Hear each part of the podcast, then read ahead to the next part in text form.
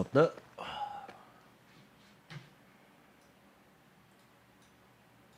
好，有声音吗？Hello，安安，有没有声音？嗨，Hello，大家好。声音吗？有声音。好的，然后就非常临时哦。我们等一下那个观众到齐。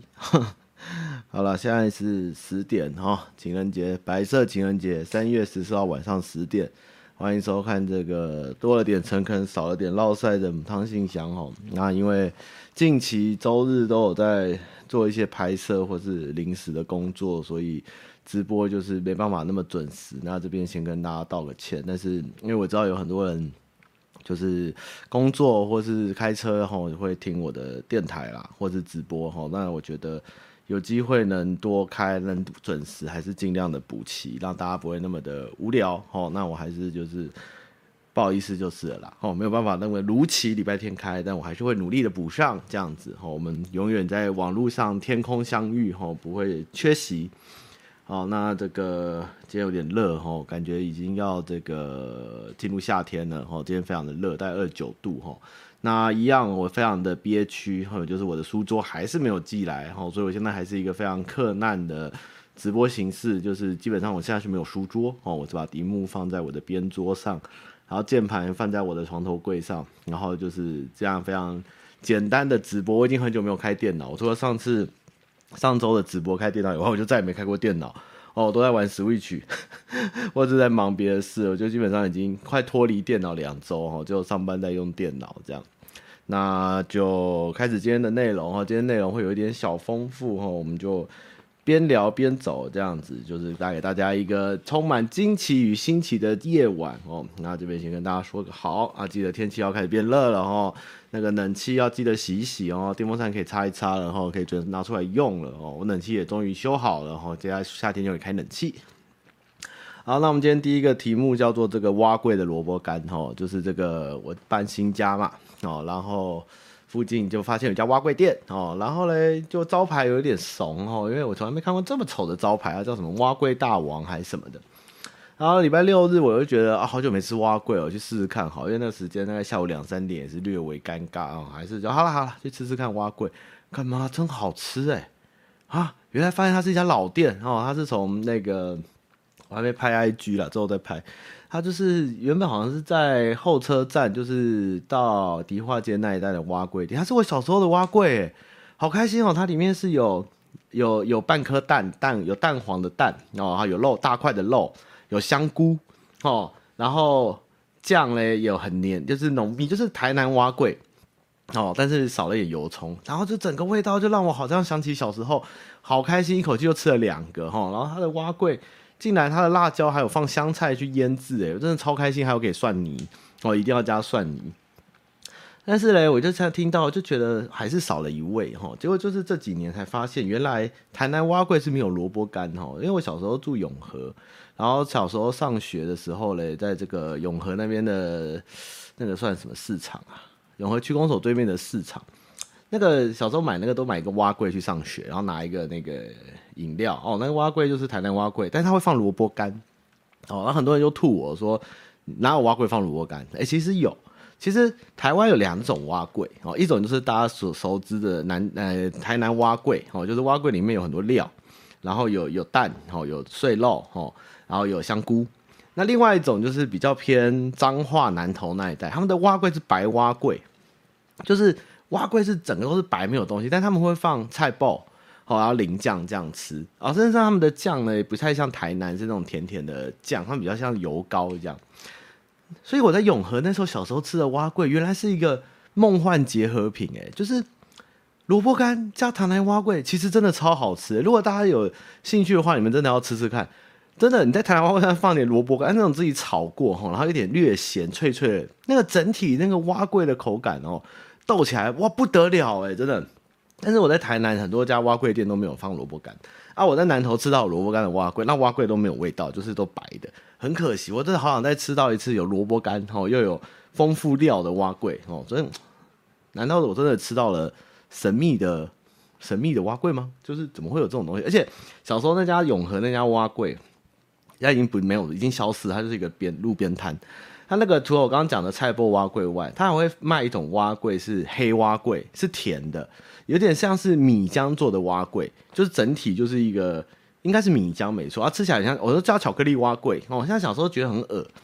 小时候觉得很好吃，长大后觉得嚼巧克力碗粿好像真的蛮难吃的。可是它实际上吃起来不是巧克力味，它应该是米浆做的，就是甜碗粿、甜粿。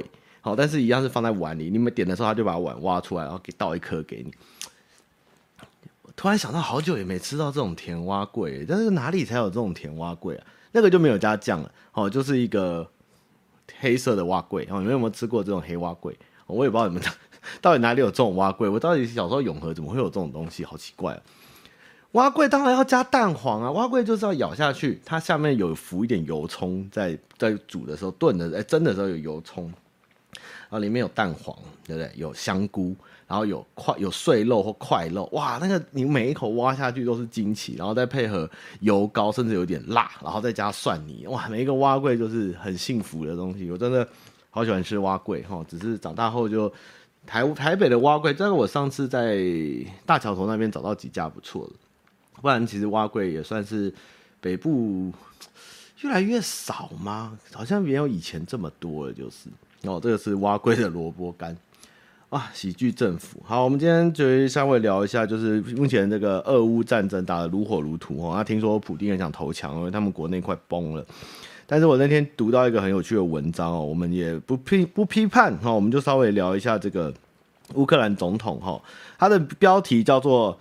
正文，因为这是中国人写的嘛。喜剧总统 如何一步一步摧毁乌克兰？哦，其实这个意思就是说，这个这个这个总统哦，这个大家他看他最近泽连斯基哈，最近很夯哈。但实际上，他一开始当上总统的时候，其实把乌克兰搞得乱七八糟。然后今天会这样打起来，他也要负蛮大的责任。他的整篇文章通篇在讲这个，但是我觉得这也不是重点，这我也不检讨。我只是想跟你们讲，我看到这个故事还蛮好笑。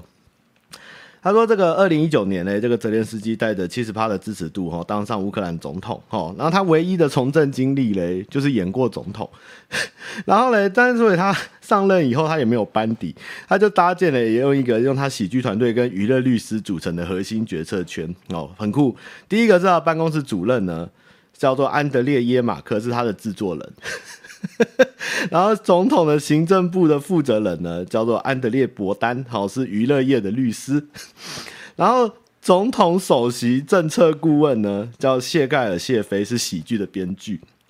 然后呢，乌克兰最高情报总局副主席叫伊万巴卡诺夫，是喜剧公司的电影老板。然后呢，这个乌克兰国国防委员的高级顾问呢，叫谢尔盖希尤科，他也是喜剧演员，而且是总统的同事，所以 基本上他真的是一人得道，鸡犬升天。所以这这个整个一开始政府有点像是，如果今天老板他当上了总统或台北市长，他就把我们全部公司的人都拿去当里面的部长 跟各个局长这样的感觉。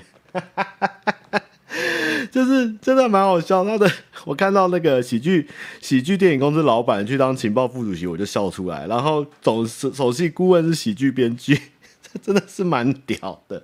基本上他们的整间总统府是可以直接开一个专场个人秀的状况，这真的很猛哎。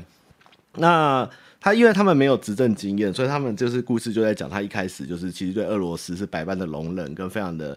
人道哈，他甚至就是对于乌东，因为乌克兰东边其实一直在闹独立跟叛军，他们就是一直容忍，一直放放推放推，就是希望说他该怎么说？诶、欸，对俄罗斯容忍，然后换取普丁就是可能呃不要那么咄咄逼人之类，结果想不到越演越烈，然后最后他们投靠美国哦，结果一口气得罪了拜登跟那个川普，因为那时候美国在选举，然后诶。拜登阵营要泽连斯基公布川普的儿子在乌克兰的，哎、我忘记是颠倒一下，反正就是川普还是拜登有一个人的儿子在乌克兰有经营一个国营企业，好像跟天然气有关还是什么，然后就是要去抓这个罪证。那反正泽连斯基就是没有很快速的回复，然后造成两方阵营都对他很不爽，这样，然后他就一直想叫拜登去帮助他来当路去进入北约这样子。反正他就是他的从政之路还蛮坎坷的，这个喜剧总统。所以今天的局面会走到这一步，其实那个时候甚至乌克兰还有欧洲的新闻有写说，这个乌克兰不如不要有总统比较好，因为越搞越糟。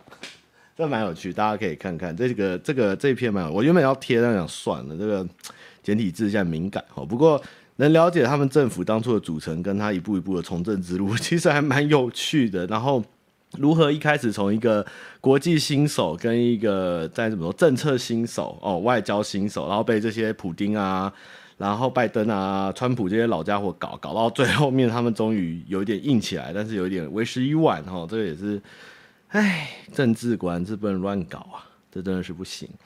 那第二个是这个，先把新闻类讲完好了。韩国选举，韩国选举这边比较有趣的是，他们这次胜率只差零点六趴哈。那其实文在寅他们的执政党哦，栽在一个很有趣的人，就是这次当选的总统哦，他叫做我看一下他叫什么名字，我就记不太背不太起来他的名字。哎，靠腰，我贴错片了，我看一下。哎呀，我找一下啊。他们他这次总统韩国选举其实蛮有趣的，我觉得他的背后的比我想象中的更有趣。我以为只是只是世代对决，结果想不到原来是性别对决。看一下我刚刚看的那一篇啊，得到一，他的总统叫做一一。一喜悦哈，比较是保守党的总统，那他只赢了零点六趴，但这个人的故事其实蛮好玩。就韩国大家也知道有两个总统被抓去关了哈，一个是朴槿惠，然后一个是哎朴槿惠完是文在寅嘛，李明博李明博也被抓去关了，对不对？可有可能文在寅要成为第三个被关的总统，而且把前面两个总统关进去的人，就是现在当选这个人叫伊喜悦。那这个伊喜悦呢？其实他也是文在寅拉起来的一个检察总长，结果最后他却背叛了文在寅，成为了保守党的救星，而且一举打败了执政党，而且曾经他们的韩国的就是。文在寅的那个党哈，他们比较像是，因为他说韩国太常换党名，我们就直接以保守党跟民主党来做记忆。这个文在寅曾经民主党曾经拿下整个大半个韩国以上，结果这次选举一系翻盘，主要是因为文在寅他的政策上面出了很大的问题。第一个是哈首尔的房价飙涨很多，那再来是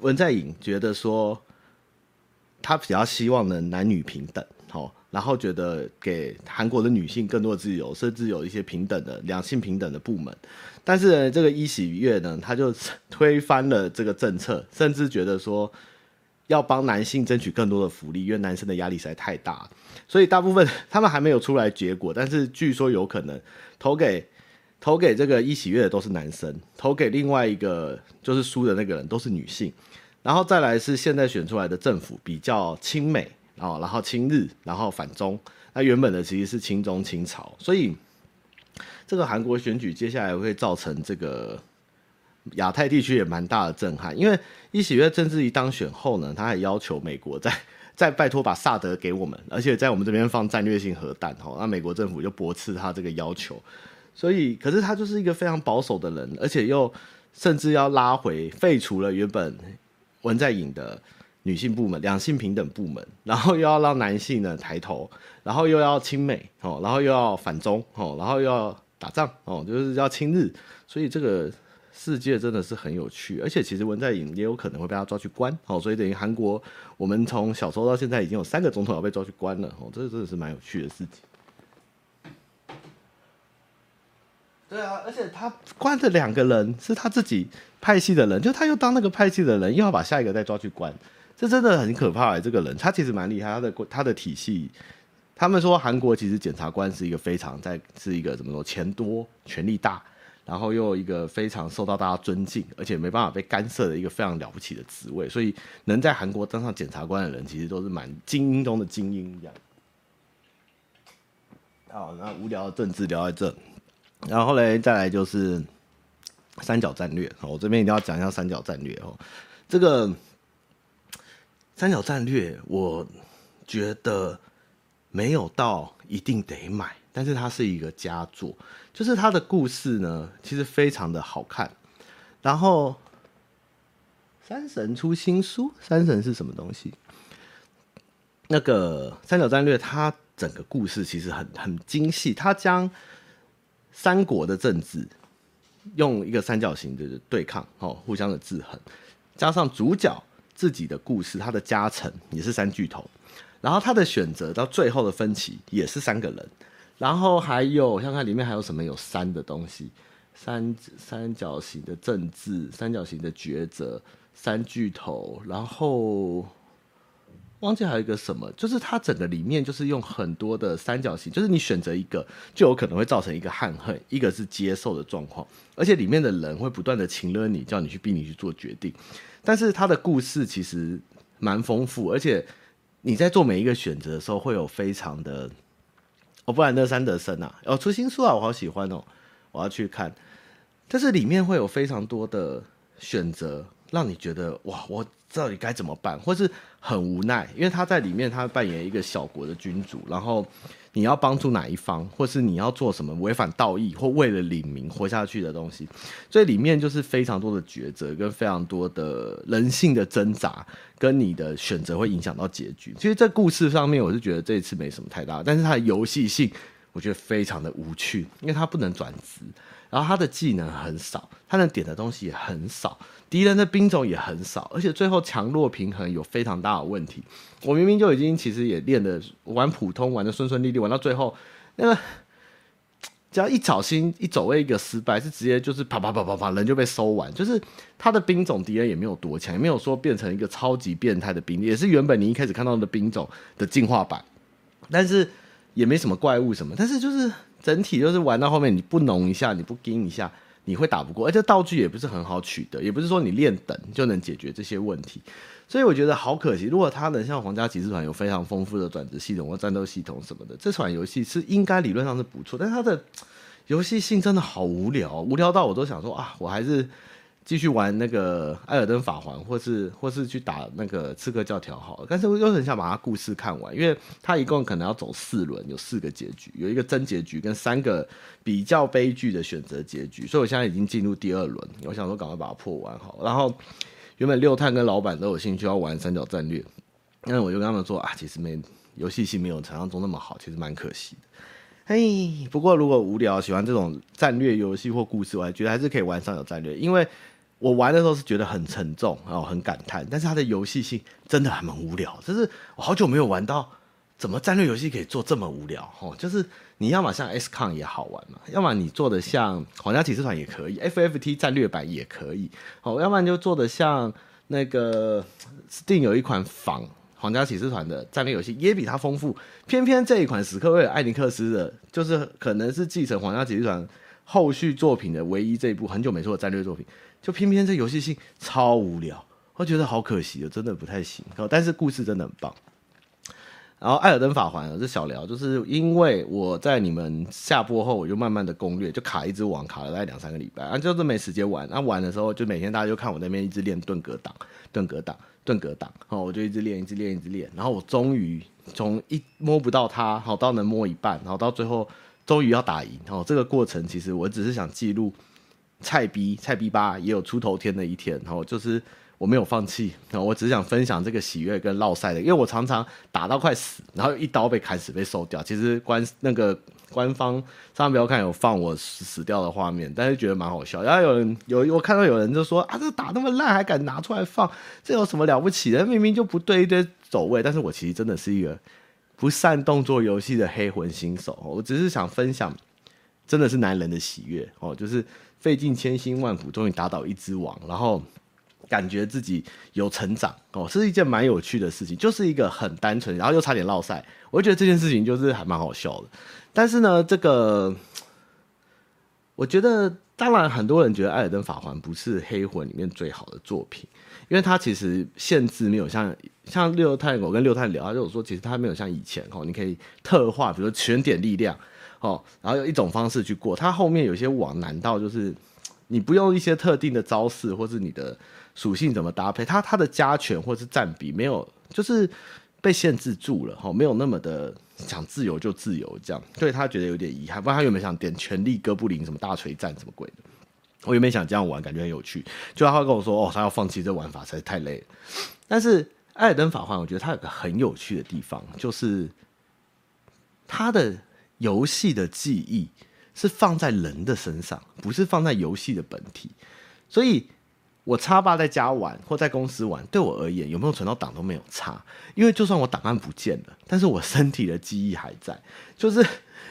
什么时候第几秒，或是往什么动作的时候，我要按下顿格档这个键。它它虽然不会被存在云端，但是它在我的肉体上被被记忆下来了，就觉得蛮有趣。就是我也不用读档嘛，反正我身上又没有钱啊，我就一直死，我就在练这一支。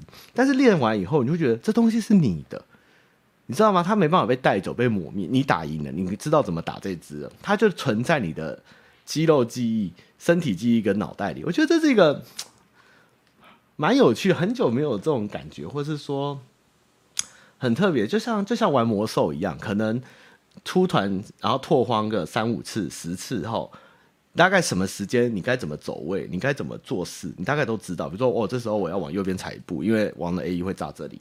那这边的时候我要准备转身，然后这时候我要开招要挡，因为这东西就是慢慢的记忆、记忆、记忆起来。那单机游戏上面，我很久没有。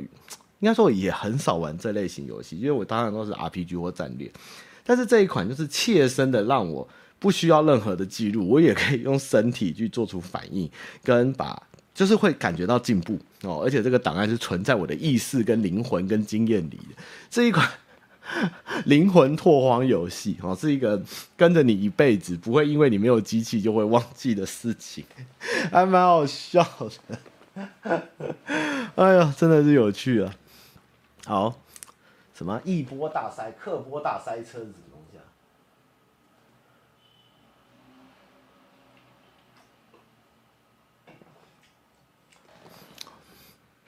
嗯，好，再来是你阿公。哦，你阿公就是我们这个安安哦，这安安真的不太行哦，真的很讨厌安安，安安大家就说是马英九二点零哦。这安安真的是最近一直被大家炮轰哈，甚至连他已经开始在讲，他可能连党内初选都选不上，就是没有任何的建立他的怎么说特人的形象立场，甚至说他个人的鲜明的特色，或是他他的主张，然后他就是一个就是标榜他帅，哦，但我也觉得他没有很帅，哦，他头就像个唐老鸭的屁股，就是一直翘翘的。然后呢，每次跟苏贞昌对话，哦，就被苏贞昌点哦。虽然我不觉得苏贞昌的行为可取啊，因为苏，因为他安安跟苏贞昌说，你不是承诺再也不会停电吗？然后苏贞昌就是有点，有点就是那年纪大，但是嘴巴也是动蛮快。啊你阿公也说会反攻大陆啊，你知道这件事情，就的确是苏贞昌这个耍嘴皮子，不是一个行政院长该正确的回答方式。但是实际上呢，却中了大家的意，就是。有一点幽默啦，但是也不是很好的表现方式。但是，这件事情又衍生出很大的问题，就是，对啊，可是他阿公认他这个孙子嘛，你知道吗？他连蒋家都不认这个安安的，他还说，就是他听到你阿公哦都没抓到反攻大陆，他也答不出来。那你可是问题是，你阿公有承认你是他孙子，这个事情也是一件很吊诡的事情。那。对，但他这个这个安安又有一点呛，然后他又很爱讲杀人，之前有讲杀人魔王的事嘛，就是这一切就是好像很合理的，他就是会因为血统帅哦，然后从美国说当律师跑回台湾哦，然后发生这样，然后就选上了，哦，也在一个西瓜都能选上的区域，然后呢当市长，哦，然后可能市长做一做行政院长，然后就当总统，这个是这个这个复制这件事情，我觉得。以后这个红色侧翼可能越来越很难发，大概除了马英九以外，我觉得已经很难发生。你看现在这个边缘轮都曾经也是被标榜是除军哦，马英九二点零，我看现在他也是非常的惨哦，然后现在又有一个新的，他们未来可能的新星或是新的马英九，我看这状况也就是在网路哈。跟这个传播下面很难再像以前这样包装造神，去去把一个人包装到好像就是无懈可击，或是非常的完美，或是真的纯靠脸或帅就可以赢得这个选举。不过我就是觉得这个海报这件事，就像我上前吐的，真的是不行。我真的很想去把全全台湾的议员海报都收集给大家看，就是不是谐音梗哦，就是只有摆 pose，不知道他在表达什么的海报哦，就是只有帅跟好看啊。就是海报上面我也看不到正解，是有用心会倾听，哦，会做事找阿伦，哦，就是做好伦这样子，这就是觉得还不如说不要贴好。其实真的是看了也是不知道他们在贴什么，这贴也没意义。不然是什么侠心哦，侠心女侠哦，侠义女侠什么真公仔，像我之前讲过嘛，药水库的水，就是啊，这些海报真的贴的也看得好难过，就是不知道在写什么，真的好好好难过哦。然后看到真的是不行哎，就是你们你们最近在台北市如果常看海报哦，就但好像是好像是学生还是补习班，或是或是那个房仲的的设计师大赏，就是大家就要想办法把自己的图修的很漂亮，照片修的很漂亮，而且甚至本人跟照片都不符，但是真的贴的乱七八糟，真的很多。哦，我觉得黄珊珊其实蛮凶的哦，这个这个状况现在有可能。党内初选，安安都危险，这样好，就稍微讲一下你阿公的事哦。薇姐的阿公还在车上哦。那这个外星人哈，就是最近我看了一部 Netflix 的片，我原本以为只有一集，我之前好像很久很久直播以前有聊过，但是后来才发现哦，原来它是一个影集。然后我那时候也是以为很多集，结果其实哦，其实还蛮丰富。它叫做哎，我看一下我的记观看记录到哪里，嗯。这部片是在讲，哎，我怎么看不到我的观影记录？嗯，不是太空部队哦，太空部队太强了。嘿，完了，我看过的片我就忘了。哎，这部叫什么？飞碟还幽浮啊？你看一下。嗯，算了，我 Google 一下，等我一下。哎，怎么我的片单里不见了？《幽浮档案：终极解密》哦，这部我觉得蛮有趣，大家可以看一下。他那个第一集在讲一个未知的蓝皮书计划哦，我那时候以为他就是一集而已，他在讲就是其实。这部片在探讨美国政府跟世界对于外星人的认知，吼，或是被政府刻意的隐瞒，那甚至掌握这些外星人资讯或是这些科技的，已经不是政府或是人民可以监督。他举了很多事证，好，跟很多的单位，要证明就是这件事情已经失控了。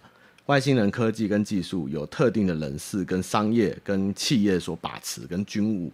那人类目前都被埋在谷底。那我忘记我在哪里看到，还有做说他们有可能会营造出应用外星人要侵略地球的事实，但是实际上可能是他们用他们新的科技来掩盖，装扮成外星人来恐吓地球，诶，获取更大的资源，还蛮有趣的。但看完以后呢，我就在想这件事，就是到底有没有外星人？哦，哎，其实我也觉得外星人这件事情很值得。聊一聊，因为我我我我虽然我因为我后面像这边左边全部都是科幻的书籍，其实这里面书有很多，有有一派像基地，基地系列是没有外星人的哦，它就是人类跟机器人哦。那你像呃三体，三体的宇宙观就是有外星人的。那像这个海伯利昂，海伯利昂的话是有外星人的哦。那举这三三套就就蛮有趣。其实到底有没有外星人？我觉得有两种可能，一种是真的有我们所未知的高等生命，好，这是一种可能；第二个是外星人有没有可能是更高科技或多年后的人类回到未来？呃，从未来再回到未来这件事就很 bug，回到过去，从未来回来看我们这样的可能性，我就在想，外星人就是有，就是有外星人跟没有外星人，但是现在会出现外星人的状况，其实是未来的人类造成的。状况，我就在想这两件事情，因为我们可以用很多的方式，其实之前直播也常聊这个感觉哈，比如说我们活在三维空间，好，那像蚂蚁它是二维，或是昆虫哈，很比较低等的生物，它可能的维度跟我们差很多，但是我们对于它的观察或者它的认识是没有情感。甚至是不需要交流，也知道不需不用交流，因为他们根本听不懂。我们对他们就是观察跟跟研究哦，或是就是没有情感的踩死的这些昆虫。那如果今天有一个超越我们维度的外星人，或是或是这种种族存在，他对我们而言会不会其实也是这种感觉？你知道吗？就是他在四五维、四维、五维以上，他在看我们的时候也觉得我们像蚂蚁一样，你知道吗？就是。神明是神明，但我们人类就像蝼蚁、哈触狗一样，就是就是一个会活动的生命。但是我们的心灵的封闭哦，或是我们的呃智慧哦，或是我们的科技，其实是非常非常非常落后，因为他们的移动方式已经各种飞碟由移动方式已经太跳脱了现在古典物理学或现代物理学的范畴，它已经是。反重力哦，甚至是无重力哦，甚至是空间跳跃型的移动，那都是地球目前已知的技术是做不到的事。当然，它里面有在讲美国一直在用逆向工程，或是是疑似有在跟外星人交流、学习这些知识哦。那也有一些里面的组织的人跳出来说，他们在这些神秘单位工作过啊。结果这些人没被干掉，还能出来讲这些话，我也是觉得不可思议。所以。最后的答案就是，我其实如果有生之年有机会能知道真相哦，不是说到底有没有外星人这个真相，而是说如果有外星人，那他到底为什么要来地球？他是在保护我们吗？还是在观察我们？还是在教导我们？因为有很多各方面的书都在讲人类的起始哦，其实壁画或是宗教或是神话里面都是从天上来的人或水里来的人来教导。他们怎么用火耕种，或是最早的技术，那也常常说，像像有一派，他们有在披露到一派印第安人说，他们的 DNA 吼在是是是神明给他们的 DNA，就血液分给他们，那或是说神明用什么组成了人类，那里面有一派的说法，他们在解剖外星人的时候说，外星人的 DNA 跟人类非常像。所以，我有在想，神话里面说神明用泥土或自己的头发、血液来组成人类，会不会其实某方面来说，人类就是外星人的改良体，或是呃复制人哦，或是更低阶，比如说人类加猴子哦结合在一起的，哎、不对，外星人加猴子 DNA 组合在一起的新物种哦，也是有这种可能。因为有人说人类的进化是超突破，就是从猴子的演化中是不会有人类这样的突变可能的，就是有很多。这些事情是大家都在猜测推论，但是没有答案。我就很想知道真相到底是什么。这就是我我我不会害怕，但是会觉得人活这一生就很想知道为什么会。你们是真的吗？如果是不是真的外星人，那你们是什么人？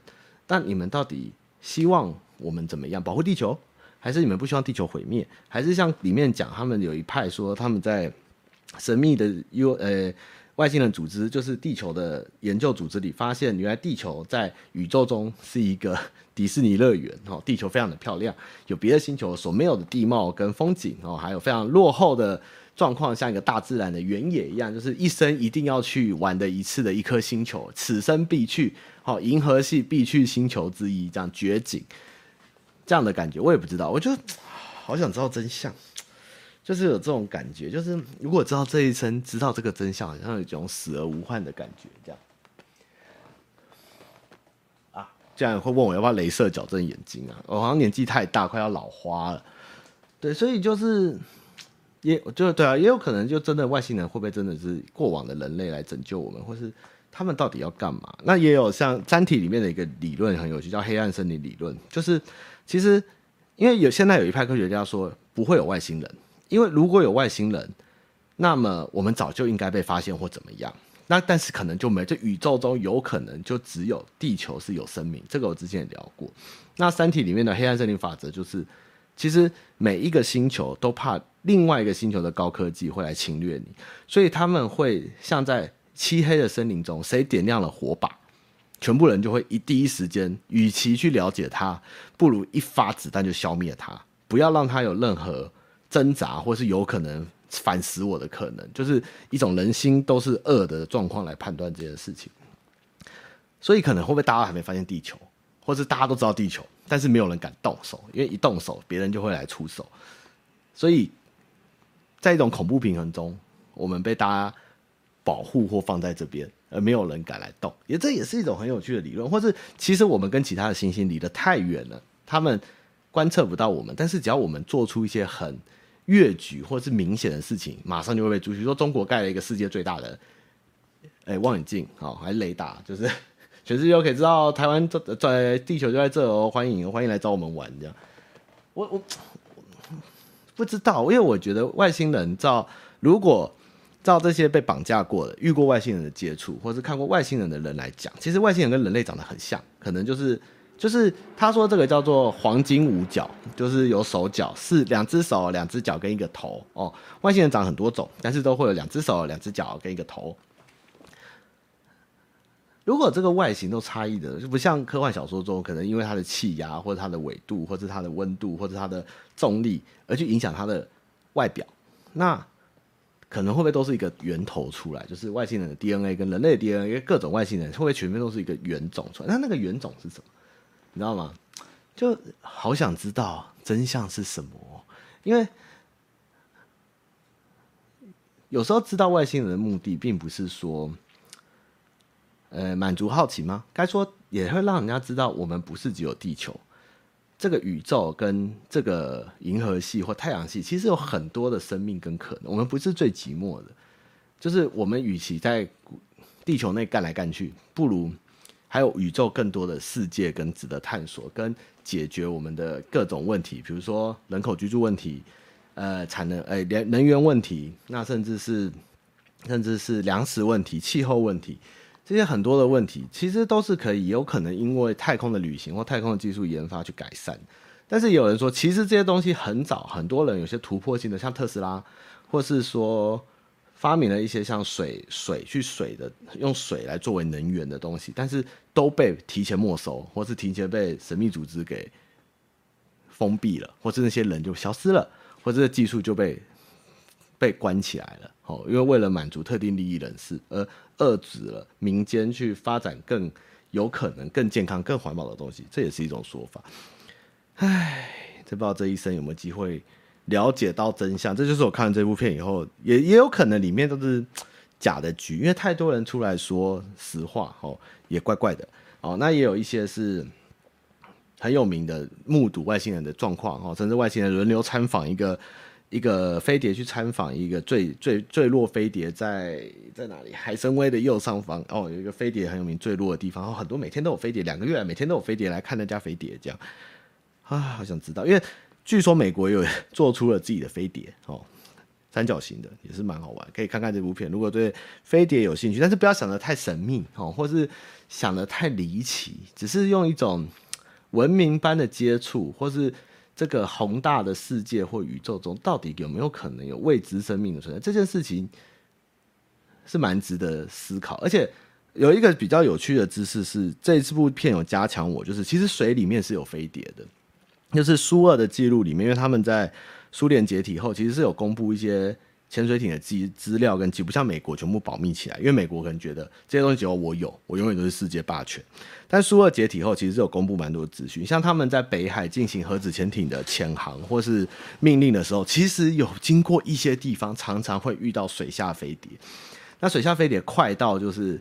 没办法用雷达追踪，那甚至它就是从飞碟旁边直接像鲸鱼一样飞起来，直接从海里就飞上天。哦，其实水下飞碟的数量的记录其实更早于空军回报的状况。这里面这部片里面有聊到这件事情，就是飞碟不是只在天上飞啊，在水里面也是有的。哦，很快速，很有趣。啊，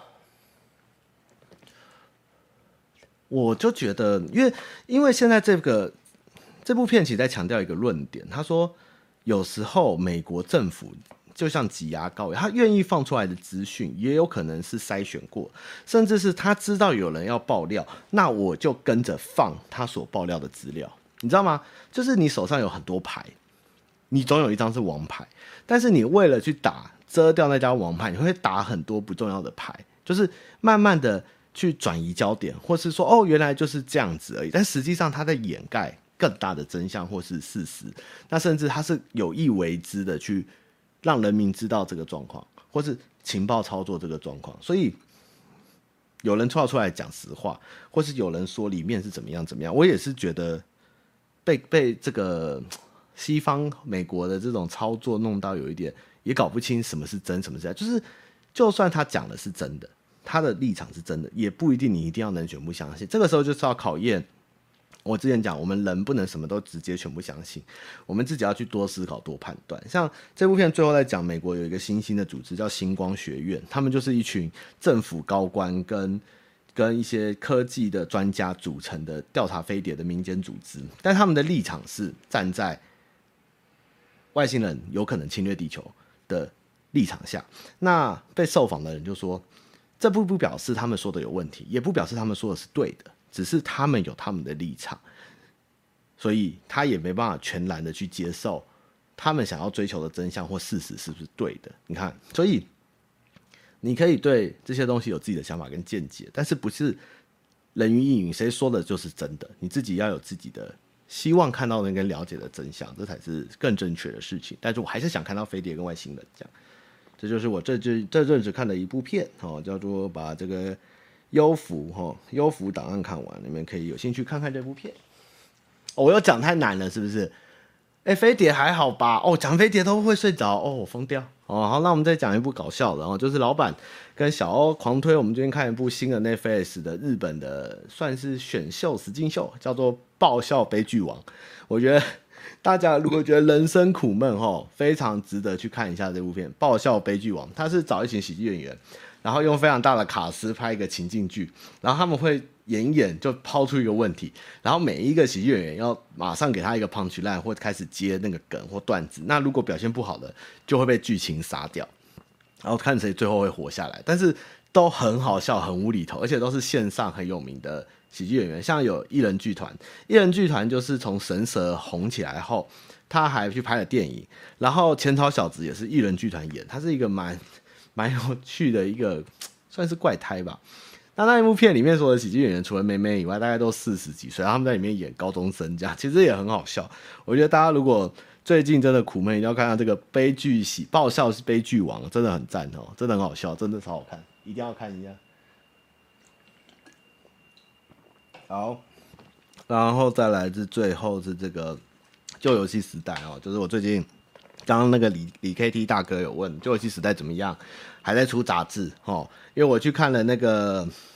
三创的复古游戏，就是那个那个叫什么，反正就是复古游戏啦，就是他们那边摆摊，然后我去逛了一下，然后看到旧游戏时代，找拿起来翻一翻，觉得还不错，我就把他目前三套精装都收起来。他现在已经出到二十四、二十二还二三集吧，还有在出。然后最近都在补一些里面的记录，然后看到一些这个这个该怎么说，古代的像金盒子啊、龙与地下城，或是一些。英雄无敌最早的版本，或是一些游戏史，其实看了以后蛮感慨的哦。游戏有时候在追求效果哦，或是三 A 或是大作上面，他们反而忘记了最原始玩游戏的快乐跟简单的系统。就像近期我们玩很多独立游戏或是简单的游戏，它其实没有很复杂的东西，它就是我们小时候在玩的横向卷轴，或是点阵图，或是回合制 RPG，它也没有丰富的声光效果，但是。你就会觉得那很好玩，就像我们越来越有钱，我们会选择去吃两千块的牛排，吃三千块的海鲜，四千块的鲍鱼，五千块的鹅肝，六千块的松露。但是一直在追的过程中，你今天拿到一碗很好吃的卤肉饭，你还是会觉得它很好吃。只是因为次世代主机的不断推陈中，我觉得大家在那些大厂为了符合它的设定或需求，或是广大的市场。他们要军备竞赛去做很多效果很强的东西，或是特效很好，但是却忘记了游戏的本质的状况。比如说，像 DQ 十一虽然很好玩，是一款很棒的作品，但是其实真正的 DQ 的全系列的老玩家有发过一篇文，他觉得 DQ 十一故事真的是太短，太没有内涵。对比四五六代来讲，DQ 十一的故事其实很浅，虽然看起来世界很宏大，但是其实它。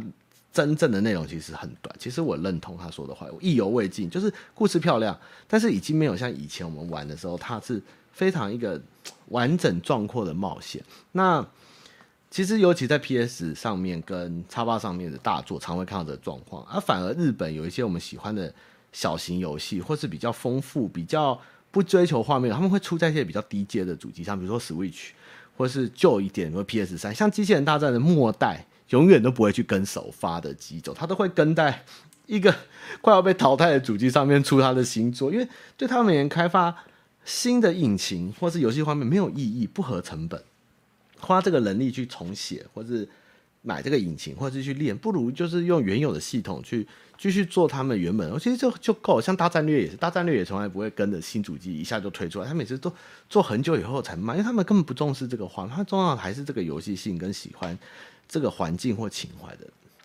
所以看游戏做游戏时代，我就会觉得啊，以前的系统设备就是在这么有限制框架上，但是在超任任天堂。或是 Sega 或是一些主机上，它却能做出或苹果最早期的电脑，他们却做出了非常了不起的变化跟跟挑战，然后就是在有限框架下，但是做出了丰富的音乐哦，或是非常破格的游戏性哦，或是尝试，但是到最后现在都变成在画面上追求更好的，就有点可惜，就落差蛮大的。唉，对啊，其实。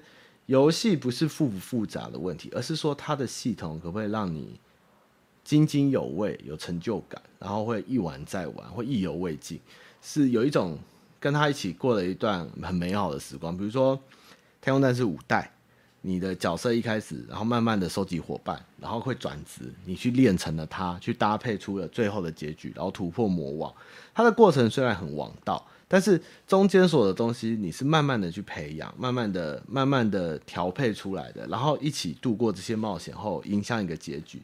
其实游戏的本质就是这么简单，那也不需要什么很漂亮的画面嘛。但是它的丰富度跟它的故事就写得很好啊。其实三角战略也是一个很好游戏，只是它的游戏性真的很无聊，无聊透顶。我没办法想象二零二二年还会有这么单调的战略游戏，也是蛮破格的齁。他几乎是退步退回了任天堂时代游戏，真的好无聊，怎么会这么无聊？这个游戏性，但它的画面就是用八方旅人的那种画面，然后加上这个丰富的故事，是还是可圈可点。但是这个游戏性真无聊，连超任随便有抓一款 RPG 或是 SLG 都可能比它有趣，真的很惨哎，真的不行哎哦。哎，华灯要上了对吧？华灯是不是今天上？华灯好像礼拜五上吧。我先帮各位讲，我那天看了农民历哦，还是月历哦，礼拜五是个大凶日哦，华灯又要上了。我看这个结局是呵呵，还有的讲了呵呵。我看他要上什么？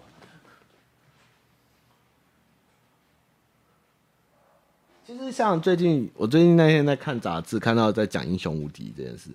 英雄无敌真的最好玩是三代，有没有玩过英雄无敌三？真的英雄无敌一二三四五六七，这样第几代？第十嘛？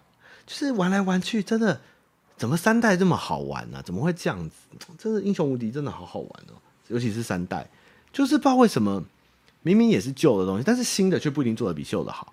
哦，莫忘初衷啊，最经典《美少女梦工厂》最好玩起来二代，一二三四五六怎么玩？哎，五代还是四代而已，二代真的还是最好玩，该有的东西都，它就是那样子，你知道吗？你就是那样子，你就是不肯，你就是硬要改，硬要做不一样。然后就落赛，哦，还有谁会这样？光荣，你知道吗？信长明明十一代卖得很好，十二代就要做的莫名其妙的卡片，然后第十三代又变得很复杂，然后十四代终于又好一点，但是就变成另外一款游戏啊！你每一代游戏都有优点，你不能结合在一起，做个撒尿牛丸也好，你每一代都要改，对不对？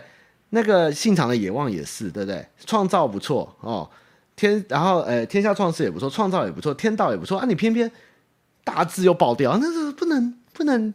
把好东西，像《勇者斗龙》有个厉害，就是它至少系统跟游戏，他们追求的原点就是玩家好上手、简单明了，这几个字其实很重要。它偏偏每次都要大改，然后《太空战士》也是哦，每一代都要改系统哦，四五六号你看七不一样，八不一样，九不一样，十、十一、十二、十三、十四，每一代都不一样。但不要那么累，我们已经年纪大了，还要改成这样，那真的不行。每一代优点集合在一起做一款更好的游戏，有这么难吗？我一定要推翻前面的东西，我要突破，我要做不一样的游戏，我要挑战不一样的人生，好，我要再创高峰。哎，那个都是骗人的，不可能的。但是好的东西，大家喜欢的，你就乖乖的做下去，不就稳扎稳打？一定要突破，那突破就是落赛，你知道吗？你怎么看过什么东西突破真的有突破？没有，永远都是每况愈下，你知道吗？你就是不要那么贪心啊，做人真的。哦，对，魔兽也是每一代，你知道魔兽玩家今这一代为什么跳脚十一代这么吐？就是他们，你知道台湾是买月卡，对不对？但是国外每一次改版是要买序号，就是要花一千多块买序号去买一个版本。然后呢，他们骂的一件事是，每一次魔兽改版，我就像买了一款新游戏，我都不知道我之前花钱买的东西在干嘛。你就算买 DLC，你就算买一款游戏生命很长的 DLC，你至少会记录你前面该有的东西。魔兽不是，魔兽每次改版就把你打掉重来，你就在前版跟哦，我花一千多块，这一年多我是个上帝哦，我最后终于是很有成就感。但是在下一版一改版，你的前身都又变成垃圾，你全部又要从头开始，然后全部又要重弄，就是你前面没有堆叠，你没有累积。那感觉真的很差。那 FF 十四其实它就相反，颠倒这个过程，它是让你所有的东西可以，就算你的能力武器没有跟上，但是你的外观、你的东西是累积的，你可以一直持续的进化下去，或是保留下去，让你不会。在重复的作业感或是改版上面造成太大的落差，你是一直都有事可以做，但魔兽是每一次改版就是一个新游戏哈。昨天的我就是昨天的我，跟今日的我完全没有关系，不断的切割我自己，这样跟连胜我一样一直切割我自己，不行哦。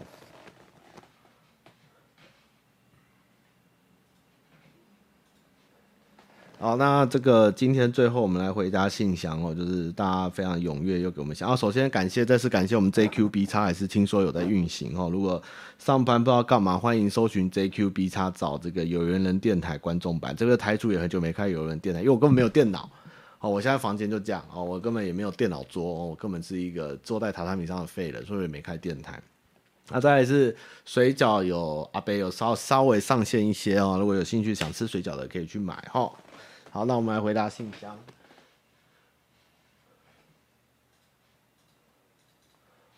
啊，叫晃汤马，你好，我来问问题。我习惯上班的时候边听听直播回放，目前把瓜吉都听完，然后汤马你的直播回放也快听完。哇，你很厉害，我们两个直播加起来有三四百集吧。个人感想是觉得瓜吉的直播每次都好像一场秀一样华丽，你的直播反而会有一些有趣的历史和知识，而且你会讲一些身边的小故事，反而感觉很亲民。请问有没有汤马推荐谁的直播适合回放上班听？希望像你一样有深度内容，尤加尤加利叶。有没有推荐谁的直播回放适合上班听？哎，嘿，我也不知道哎，古埃吗？还是百灵果？我也不知道谁的。我上班如果真的要听，我都会听历史节目。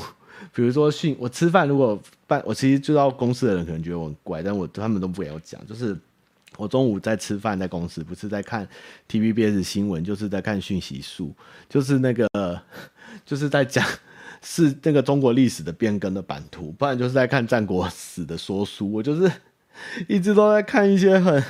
大家很不喜欢，但是开车的时候就是都会去听什么二次大战怎么德国入侵波兰的整体战况跟沙盘推演图。我这我对不起大家，我不知道推荐谁。我我真的很无趣，我都是在听这些东西哦。那如果你听完后不知道听什么，我给你可以重听，你可以再听一次看看哈。我我我不知道有人推荐谁，你看看观众有没有留言啊。马克信箱好，马克信箱不错哦，马克信箱好。哦，蔡哥有没有？马克信箱叫做上班可以听哈。蔡哥的也不错哈啊，对，新资料夹也不错哈。哦，吃屎！啊，那大家推荐很多嘛，然后自己来看一下留言，大家推荐哈。大家不会约会的大学生，他妈妈你好，感谢回答我的问题，跟我的名字一样。我个性虽然不很怕尴，哎，不会害羞，但是很怕尴尬。你不会害羞，但会怕尴尬。那不是一样的意思吗？你是矛盾吧？很怕在跟别人约会的时候找不到话题或很无聊。最近有一位心仪的女孩来找我去看蝙蝠侠，虽然我很不喜欢蝙蝠侠，但我答应了。想这边问经验丰富的汤马，有没有什么约会的小撇步或聊天可以指导小弟弟我？再次感谢汤马为我解答困难。你不喜欢蝙蝠侠，但还是答应了。没有啊，因为蝙蝠侠不要有情感。蝙蝠侠真的是太多版本，你不要，你可不，你不能抱持着你不喜欢就答应去，这样你会不快乐。不管什么事情都要抱持好奇心跟兴趣，搞不好你看完以后，哇，干，你超爱蝙蝠侠，对不对？对不对？暮光之城的小白脸变成蝙蝠侠，哎，罗伯·派丁森从小白脸变蝙蝠侠，哎，这这已经很屌了吧？对不对？他原本是一个露脸，脸是白色的人，到现在脸整个都变黑的，这很厉害。他他一生中扮演了黑白无常，这是一个。很厉害的事情，你怎么会觉得不喜欢蝙蝠侠？你不喜欢蝙蝠侠，也要喜欢演员啊，对不对？所以嘞，不要不喜欢蝙蝠侠，可以去喜欢蝙蝠侠。那对吧？为什么讨？为什么想问经验丰富有什么约会小撇步或聊天吗？约会的小撇步跟聊天的方向就是多听女生在讲什么哦，顺藤摸瓜，知道就知道，不知道就不知道，不知道讲什么的时候，在在分享自己的事情哦，或是有没有听瓜吉的电台，或是其实多问女生平常在做什么，多关心她，多倾听，让她讲，然后去互动，都比你自己硬讲一些很奇怪的话题好，知道吗？哦。或是你自己把行程安排好，然后稍微去做点功课。其实我觉得有时候人在抱持着要聊什么，或是要讲什么，你想的越多，反而你越讲不出来。你会觉得不如预期，或是发展。但是其实讲话跟聊天就是有一搭没，甚至有时候我甚至有时候讲话聊天，我也是很强，就是讲一讲，就是突然讲一个天外飞来一笔很奇怪的事，比如说，嗯、我那天去唐吉诃德看有人在卖刮屁毛刀、欸，诶。然后女生就会哈，你在说什么？就是很奇怪，要不要去唐吉诃德看看啊？对，反正就是有时候你就是不要去设限，你知道吗？你要让自己很很 chill 很随和，当然还是要看场合啦。你不可能跟长辈说屁毛刀很屌嘛，对不对？但是我觉得不要预设立场，然后有时候倾听跟引导话题，跟听人家的东西，然后接，其实就很简单，就可以把话题处理掉，或是开一个头，或是一个时下热门的话题，比如说乌克兰人好可怜。哦，那个也可以聊下去，这样。我确实觉得聊天真的不要想得太复杂，或者关心说 Netflix 最近有什么啊？你最近在看什么片啊？你喜欢吃什么啊？你想全天去哪里玩啊？假日都在干嘛啊？那你知道那个瓜吉啊？你不知道那个，就是很多东西可以瞎扯淡嘛。啊，真的都没话讲，他也不会约你嘛，对不对？不用怕嘛，都约你出来了，对不对？你就随便聊嘛，对不对？但约会就乱讲话，没事就没约就没啦，再下一个就好了，就多练习。但是千万不要有任何的包袱，或是觉得一定得这么做，没有一个最好的答案。哦，谢谢这个甘大强哦，谢谢汤马的床头柜麻将桌柜啊，谢谢纳强哦，搬走了非常多我的家具哦。其实这次观众拿走很多我的家具，我其实是心存感激，因为我不是一个很喜欢浪费的人。那我的家具其实也都买得不错，只是留着要丢掉真的很可惜，不如分享给有需要的人。因为呢，地球只有一个，内内却有两个，所以我们要爱护地球，因为地球资源是取之有尽的。哦，你看像我现在这家具哦，都是二手的。但二手没有不好啊，这是你怎么保护它、跟保存它、跟你去试或去去珍惜它、爱护它，这才是一个永续的循环，知道吗？人可和哈，汤玛你好，今天听上周的母汤信箱哦，一听。一听信箱没有新邮件，就决定麻烦汤玛帮我解答最后的事情。就是我身边有一位认识一年的朋友 A 哈，A 每天都会在社群平台上发文，目前在某个圈子有点名气。然后上个月我发现 A 会拿我留言跟他聊过有趣的想法，复制到社群平台发布。我以为是凑巧，当我第一次发现时也没有太在意。直到呢，我发现最近 A 越来越常复制我话，甚至 A 办活动也拿我的话来当文案推广。我会发现，就是每当 A 在平台发我文时，我刚好都在华社群平台，他的推文一跟就就会看到。加上我有回溯比对发表时间，确定 A 的言论都比我晚说。举例，我跟 A 有个共同群组，我在里面讲其他人觉得有趣的想法，或是要跟 A 聊天讲的好笑梗时，他就会先已读消失，接着到平台上把我话原封不动的发送出去。他这样的行为已经有有让我有种创意跟想法被偷走的感觉，真的不好受。我也不知道怎么让 A 停止，现在只有尽量自己不要在群组发言或讲话变得比较冷淡。但我知道不是长久之计。我总之我想请教，如果是汤马该怎么解决？先谢谢汤马士。嘿，这什么怪人啊？怎么会这样子啊？哇，那你应该讲话蛮好笑的吧？怎么会一直被人家都没有人？只有老板会截我跟他一些很奇怪的对话发到社群，但是通常他也不太会一直这样做啦。但是我觉得，如果你已经发现这个状况，你应该要问他为什么你要这样做，或是你这样其实让我有点觉得很奇怪，或是很困惑。你我觉得你是可以大可直接讲，要么就是都不要跟他讲话。他只要跟你讲话，你就打摩斯密码给他，那你就。耍耍他，闹闹他，或是就讲一些他没办法复制贴上会死的，比如讲一些很地狱的话嘛，比如说，比如说，啊，干很地狱的话能讲吗？好像不能讲，突然好像不能讲地狱的话，哎，要讲什么呢？哎，今天好像没什么地狱梗。我这人其实讲话没有很地狱，最好不要那么地狱。哎，有什么地狱列车？我讲过最地狱话是什么？嗯，好吧。反正就讲一些他不能用的话啊。其实如果你要搞他，你就讲一些不能用的话或正正不正确的话，让他自爆，然后这是比较坏。好，要不然就不要讲话，要不然就打摩斯密码，不然你就问他你到底在干嘛。哦，你这样让我很不爽，你干嘛一直偷不用的话付就是付钱啊，或者或者你这样拿我的话去博取声啊，这样对吗？就是我觉得有很多种方法取舍，看你要正面碰撞，还是要搞他，还是就直接消失。那这个人基本上是有点问题，这样蛮可怜，然后复制人家话去贴上，真的蛮惨的。对，我觉得自己做好自己就好。如果要拿人家的梗来做球，做给自己，我觉得这不是一个很好的社群状况，就是。好吧，好怪的人哦，希望你能告诉我新状况。我真的蛮好奇，他到底他会不会那个社团，其实是一个喜欢你的社团。其实你是一个，我不知道你是帅哥还是美女哦，就是，总之是一个很有特色的人。那那个人可能是什么？人可，人家人可和嘛？人可和观察记事本，他其实是不是在发你每天讲的？因为直到诺基之前，其实我们有帮他创一个粉丝团，不是我，是他以前同事，叫做诺基啊，他应该会生气哈，但是你们就听过，不要去跟他讲。他们叫做诺基胸肌大大粉丝团，就是以前诺基在前两家公司的时候胸肌很大。然后那时候就是他一些朋友就是很蛮好笑，就会觉得他胸肌很大很好笑，就发在他生的时候创了一个粉丝团，叫诺基胸肌大大粉丝团。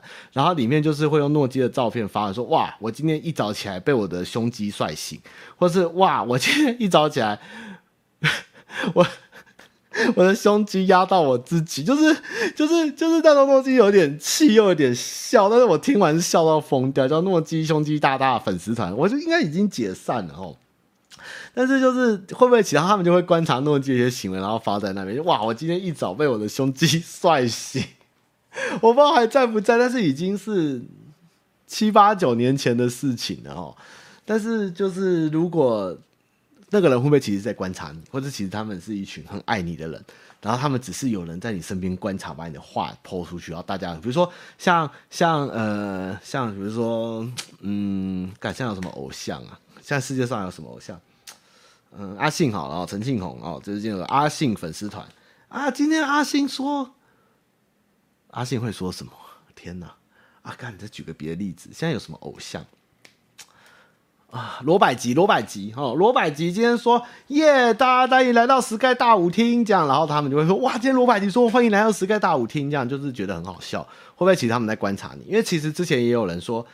以前我在上班的时候，也有同事说，就我还很大概二十六七岁，就每天我发文都是没有无厘头，没有逻辑，然后就有人讲话好好笑，我想帮你开粉丝团，然后会不会其实是这种状况？这样，我也不知道哦。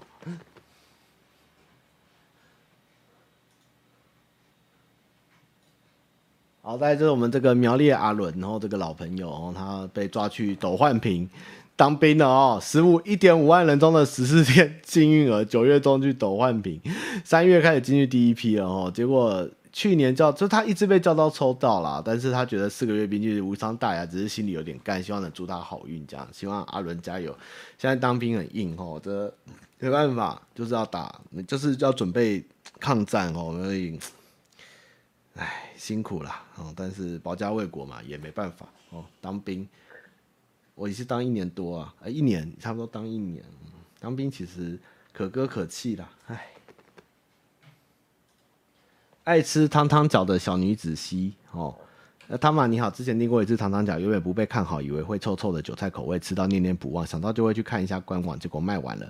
想请问汤玛最近会请阿北他包水饺吗？有，他最近上架了一些水饺，用他最后的生命波纹又挤出一些水饺哦，所以他现在在存生命能量，看你能买到就能买到这样。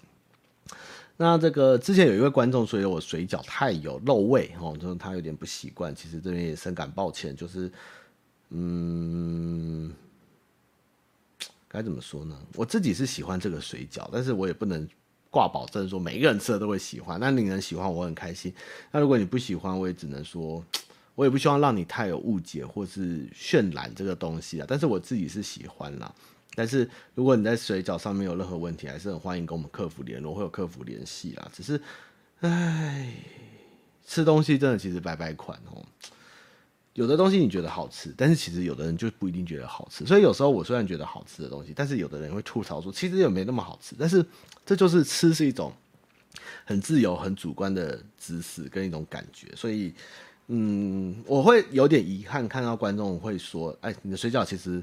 没有想象中那么好吃，或是其实他不能接受这个味道，那其实我会有点惊讶，会有点小难过，但是我也表示我会尊重跟谢谢你的支持，这样就是还是还是会请人处理。如果真的水饺有状况的话啦，但是哎，只是真的啊，做吃的其实真的是压力有点大，就是还是希望大家都能喜欢，都能接受。只是我有被讨厌的勇气，但是我对于吃的态度跟坚持，我又比较没办法去释怀被讨厌的勇气，或是不喜欢的这个这个东西，我比较放不下，因为。自己可以被讨厌，或者有人不喜欢我，可以接受。或你长得那么长成这样，还敢说自己是黑夜贵公子哦？这个这个我都可以接受。就是你说这个水饺不好吃，或者这个水饺不合味道，或者盘子假什么，我就会觉得啊，有点遗憾，你知道吗？就会有点奇怪，我就不知道为什么，我对自己反而没有那么大的包袱，或者觉得啊，你要怎么骂我都可以接受。但是这个水饺，我就会觉得啊，很好吃哎，真的吗？这样就会有点小难过这样的感觉吧。好吧被讨厌的水饺勇气，奶与蜜之都的松鼠哦，身为这个在地的台南人，没想到我也中了观光客的家常料理哈？什么意思？哦，你吃了叉叉叉面线吗？台南人中招是什么意思？好，再来是我们的老干爹 Ivy 哈，今天正好他三一四投稿哈，这边我看到这讯息就觉得我今天要把信箱讲完哈，就是汤马安第一次投信箱，只是想炫耀一下他欲求到大港双日票。你是高雄人，你竟然还要上网求大港双日票？你自己翻进去不就好？不是在你家隔壁吗？还是因为在 JQB 插上认识朋友的浪的票太感动，来享受他人生第一次大港，觉得兴奋，耶耶耶！汤马有求到票吗？我没有求到票，而且我还要加班。我接到一个二号，我二十六号还要去，哎，二号、二十六号，哈，我还要去做简报，哈，我要去提案。哎，老板会去大港，哈，希望你们玩得开心，哈，真是遗憾，遗憾。希望大家都开心，再再次推广我的 JQB 叉，哈，就是。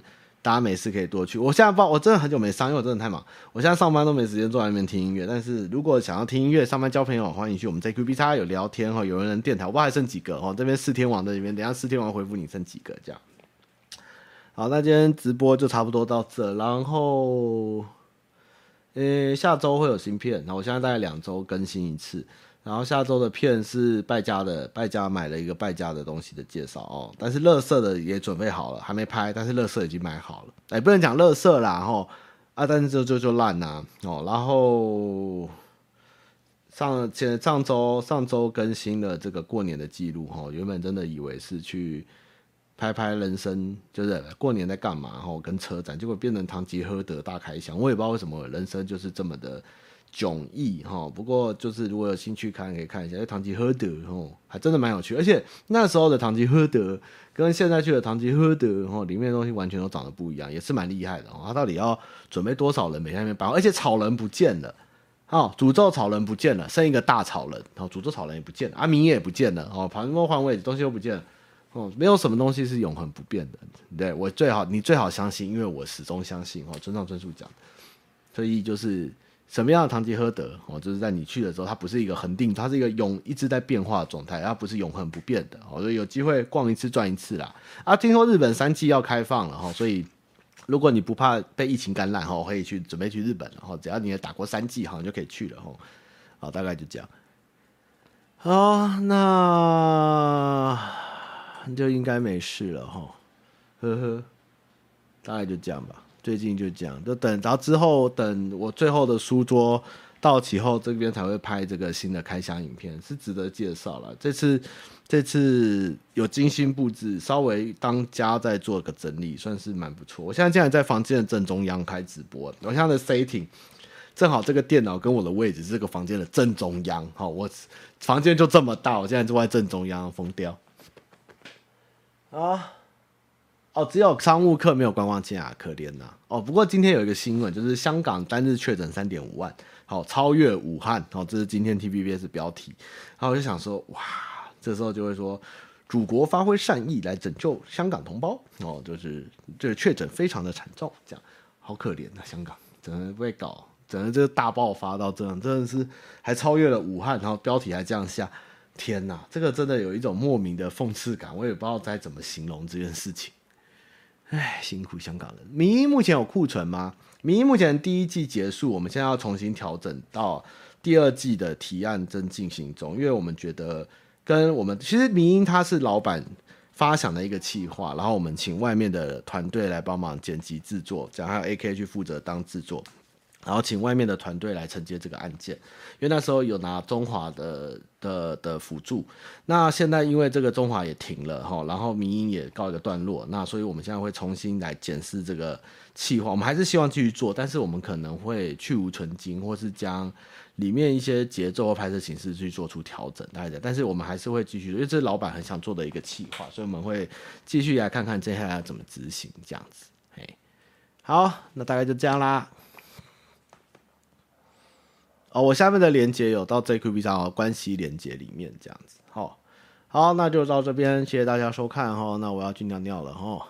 AK 就在看之后有没有机会合，因为他自己有在接蛮多的外包案啦，嘿，但是他就是跟我差不多年纪嘛，那他也有想做的事，那我觉得这个生态圈真的 YouTube 其实是一个非常快速且变化多端的地方，其实是。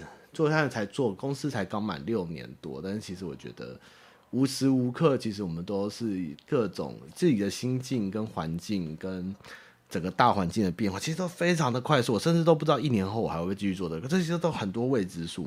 但是就是在仅有的时间、空间跟资源下，就是能做什么尽量做什么，怎么改变该多做什么，怎么是对的，就是无时无刻都是一个高压且充满挑战，但是是有趣的啦，只是。希望最后能多做出一些可以让大家留存记忆或是一些有趣的事，就是始终在努力，但是也发现一转头已经从三十二岁的人人变成现在已经快四十岁的人，也是蛮可怕的。呵，好啦，大概就这样哩，要这样啦，那就要拜拜啦，好，拜拜。